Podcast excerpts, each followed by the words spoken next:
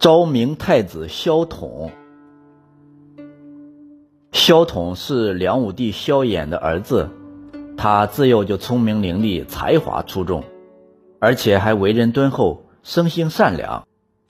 在萧统成人以后，梁武帝就让他参与朝政，凡是文武百官们上奏的奏章，全都交给他来处理。萧统明辨是非，也很细心。每当发现文武官员的错误时，他并不是苛刻的去追究责任，而是让他们改正就罢了。他在处理案件的时候，也都以宽大为怀，因此萧统深受人们的喜爱。但是在宫廷之中，他这样的人毕竟很难存活。在一次被人诬告之后，引起了父亲萧衍的猜疑，结果。萧统悲痛万分，含冤而死。事情是这样的：有一天，梁武帝萧衍身体有点不舒服，于是他就待在养心殿中休息。就在他闭目养神的时候，忽然看见一个小太监在外面探头探脑，于是萧衍就厉声喝道：“你在外面贼眉鼠眼的干什么？难道是想谋杀朕不成？”不料那个小太监一下子就跑了进来，跪着对梁武帝说：“不，陛下，我不是要害你，是有人要害皇上。”萧衍一听这话，大吃一惊，就知道一定有情况，于是就问小太监说：“是谁要害朕？”小太监哆哆嗦嗦地说：“是，是太子。”你说什么？来人，推出去把他给砍了。萧衍怎么也不相信太子会害他。萧衍从小对太子很疼爱，况且太子从十五岁的时候就开始帮他料理朝政，为人老实忠厚，他怎么可能加害自己的父亲呢？因此，萧衍一听小太监说太子要加害自己，就勃然大怒，要将他斩首。小太监一听皇上要斩自己，就吓得大喊大叫。对萧衍说：“陛下，我说的每一句话都是真的。不信的话，你可以到凌云殿内的杨柳树下派人去挖，一定能够挖出腊鹅。太子曾经命令道士做法，诅咒陛下早死。陛下，你想想，为什么最近几个月你的身体会感觉不舒服呢？”萧衍本来不相信，但是。小太监的最后一句话却令他深思。他想：我在养心殿养病，没有几个人知道啊。莫非小太监说的是真的？于是就派人把小太监叫到跟前细问。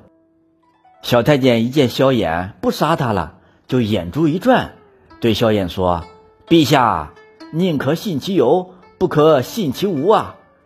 你一定要保住你的龙体。”我说出来，你一定不要生气。太子这几天经常领着一帮人在紫云殿聚会，他们鬼鬼祟祟的，不知道想干什么。萧衍听完小太监的话以后，顿时十分愤怒，就带了十几个人直奔紫云殿。到那以后一看，太子果然与一群人正在商量着什么。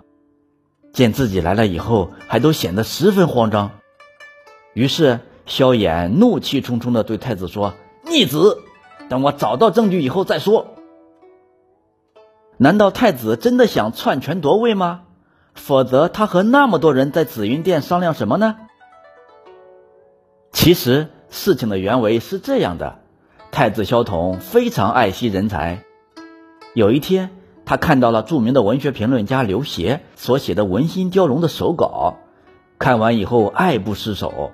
对刘协的才华很赏识，于是就召见了刘协。二人一见如故，谈得很投机。他们从《文心雕龙》一直谈到太子所主持编撰的文选。刘协还为太子的文选提了很多建议，太子非常高兴。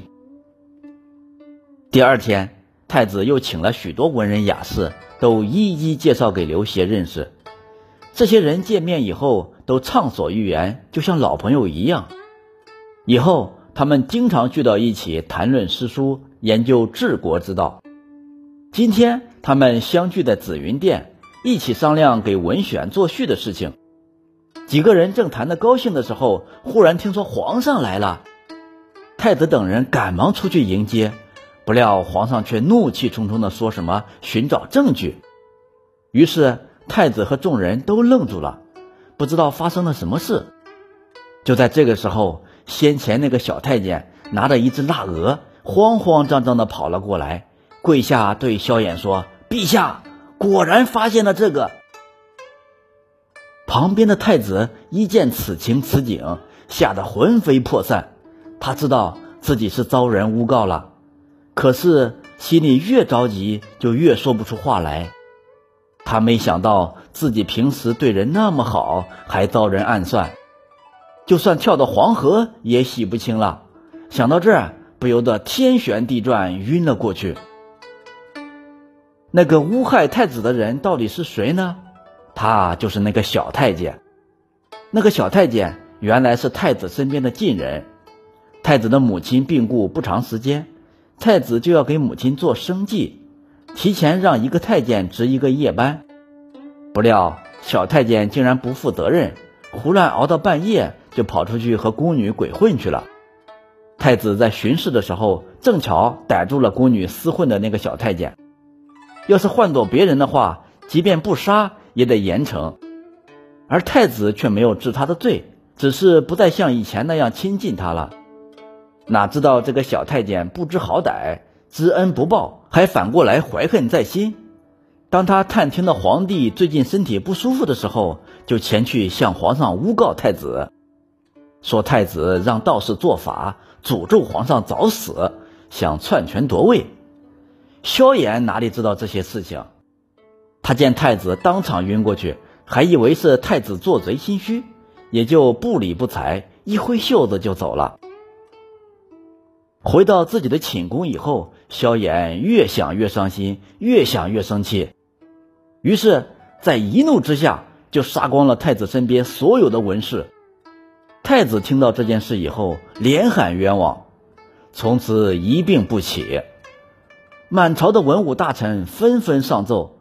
请萧衍明察，最后终于真相大白。但此时太子已经病得很厉害，无药可治，几天以后就去世了。太子死后，萧衍很伤心，在看到太子编撰的文选的时候，悲痛欲绝，含泪在文选的扉页上写下“昭明文选”四个字，并降旨追封萧统为昭明太子。